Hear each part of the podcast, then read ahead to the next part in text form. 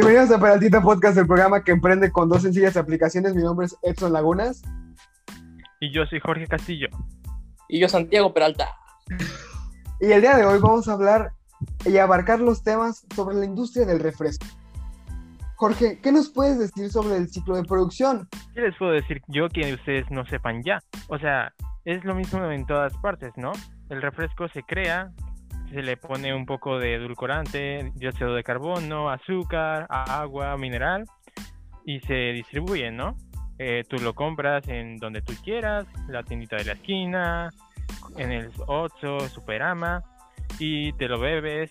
Si es de vidrio, por ejemplo, termina siendo devuelto a la tienda, el distribuidor lo devuelve a la fábrica y es reciclado. Claro que sí. Santi, ¿cómo debe ser la capacidad de la planta, no? Tiene que ser grande.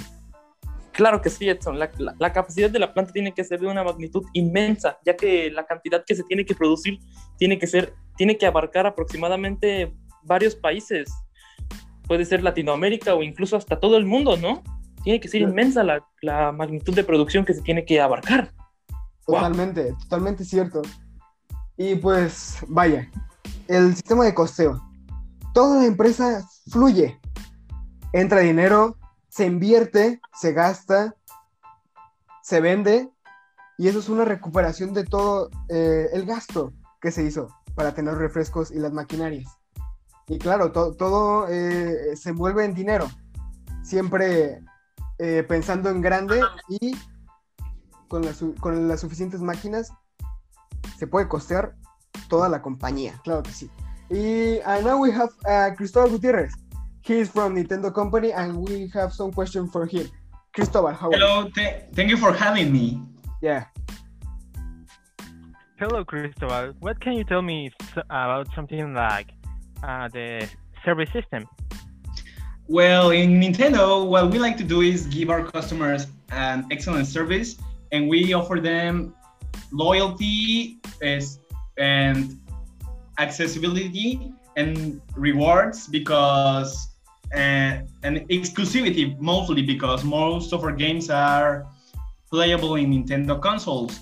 So they have a sense of exclusivity, like I say, that helps them be more attached to the brand. Yes. No, Santi. The quality control. Uh, Cristobal, I have a question, a very important question.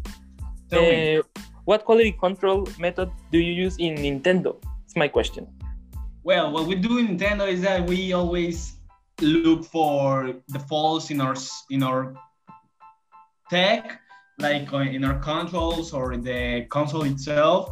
And what we like to do is do different versions to see what could be best or what could be worse so that you can be the best player in the game and and if there are some glitches in the game we rework that and we give you the best experience.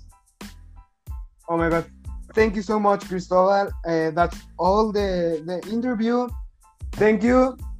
Gracias por escucharnos. Hasta luego. See you later